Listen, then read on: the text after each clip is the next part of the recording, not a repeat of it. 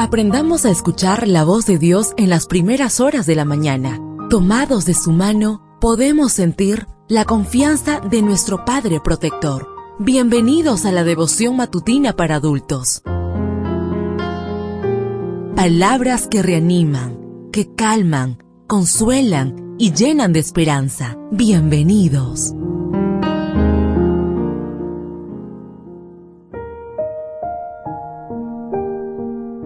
Apreciado amigo, apreciada amiga, qué bendición poder saludarte hoy 21 de octubre, día sábado, día de adoración y encuentro con nuestro Padre Celestial. Recuerda, soy tu amigo Roberto Navarro y traigo para ti el devocional para esta mañana que lleva por título Recordaré el gran amor del Señor.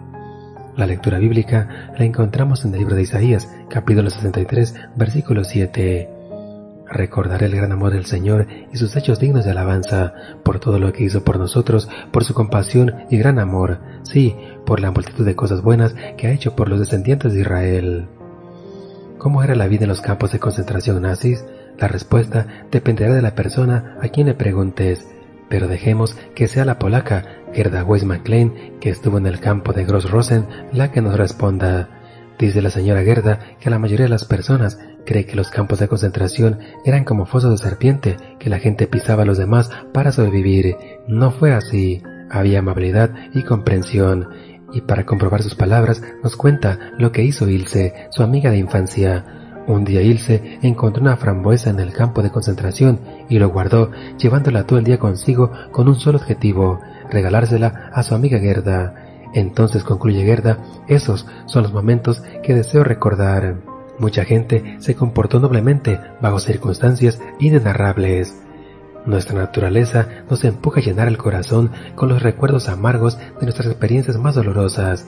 Y sí, el mundo en que vivimos está lleno de razones que podrían justificar tal actitud. Sin embargo, la respuesta de Gerda Westman Clay rebosa de sabiduría. Vamos a recordar lo bueno que nos ha pasado eso fue lo que hizo el profeta Isaías. Recordaré el gran amor del Señor y sus hechos dignos de alabanzas por todo lo que hizo por nosotros, por su compasión y gran amor, sí, por la multitud de cosas buenas que ha hecho por los descendientes de Israel. Isaías 63:7.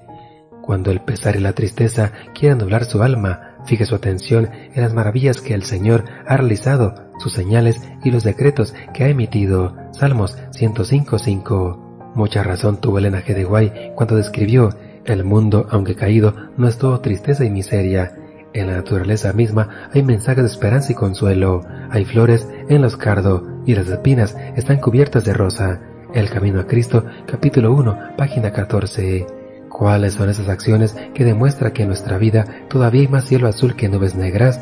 Hoy vamos a prometerle al Señor que no nos abrumaremos por la maldad del mundo, sino que recordaremos su gran amor por nosotros.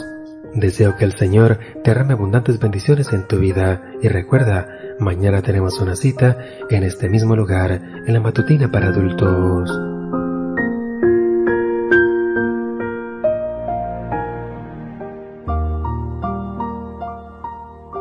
Ahora salimos a realizar nuestras actividades más seguros, sintiendo su voz en nuestro oído. La devoción matutina para adultos es producida y realizada por Canaan Seventh Day Adventist Church and DR Ministries.